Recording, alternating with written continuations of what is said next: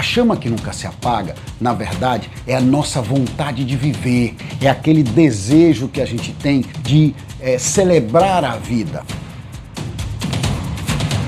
É o entusiasmo que vai fazer você levantar, é o entusiasmo que vai te levar para frente nos momentos de dificuldade. É uma chama, ela nunca deve apagar.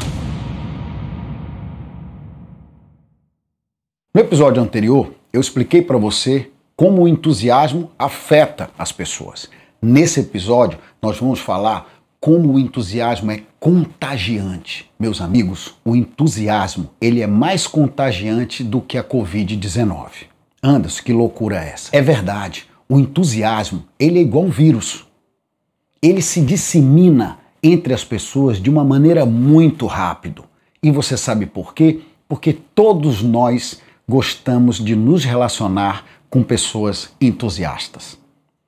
Todos nós gostamos de ouvir pessoas positivas, pessoas que nos colocam para cima, pessoas que fazem questão de nos apontar as nossas qualidades e não os nossos defeitos. Pessoas que querem o nosso melhor. Essas são as pessoas entusiastas.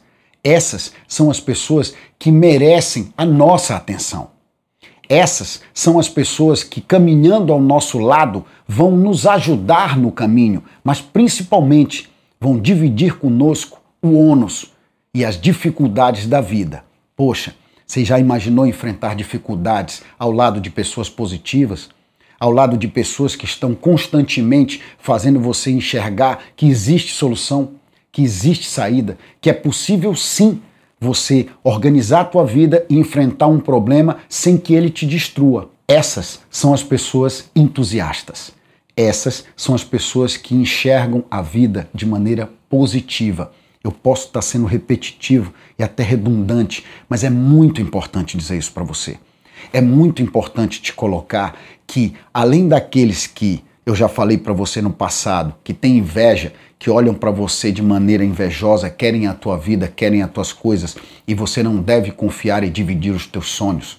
Os entusiastas são aquelas pessoas que dão na gente verdadeiras injeções de alegria, dão verdadeiras injeções de positividade, fazem com que a gente esteja constantemente com desejo de viver.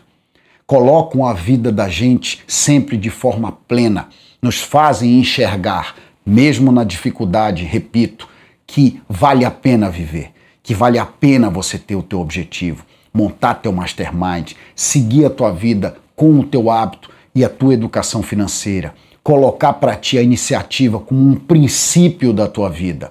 São essas pessoas que nos relembram constantemente dessas questões, das nossas qualidades e do que a gente precisa para alcançar. São essas pessoas que acabam sendo os nossos melhores amigos. São essas pessoas que acabam sendo os chefes servidores, as pessoas que a gente gosta de seguir, de mirar e de admirar dentro do trabalho, porque toda vez que a gente está convivendo com elas, toda vez que a gente está dividindo uma etapa do trabalho ou até mesmo um desafio, a gente recebe constantemente um sentimento de bem-estar. Portanto, meu amigo, a decisão é sua se você quer ou não ser uma pessoa entusiasta. Eu sou uma pessoa extremamente entusiasta, positiva, que acredita no desenvolvimento, no progresso e principalmente na evolução da humanidade. Eu acredito muito no ser humano. Eu acho que, apesar de nós termos Deus no comando, ele nos deu um crédito quando ele nos colocou em vida e permitiu que nós conduzíssemos a nossa própria vida com liberdade. Esse livre-arbítrio, tanto falado aí fora, foi algo que nos foi dado por quem nos criou. E, portanto, você pode ser uma pessoa entusiasta ou você pode ser uma pessoa triste, lamuriosa, rancorosa, egoísta e invejosa que não atrai pessoas, muito pelo contrário, você repele as pessoas. E eu já disse aqui e vou repetir de novo. As pessoas que agem dessa forma, elas não conseguem montar times verdadeiros, porque não há harmonia. Porque no momento que o chefe sai, as pessoas não querem mais vê-lo nunca mais e fazem tudo pelas costas dele, inclusive falam mal. O entusiasta é o contrário, ele coloca nas pessoas, ele planta no coração da gente, ele coloca uma semente de produtividade para nós.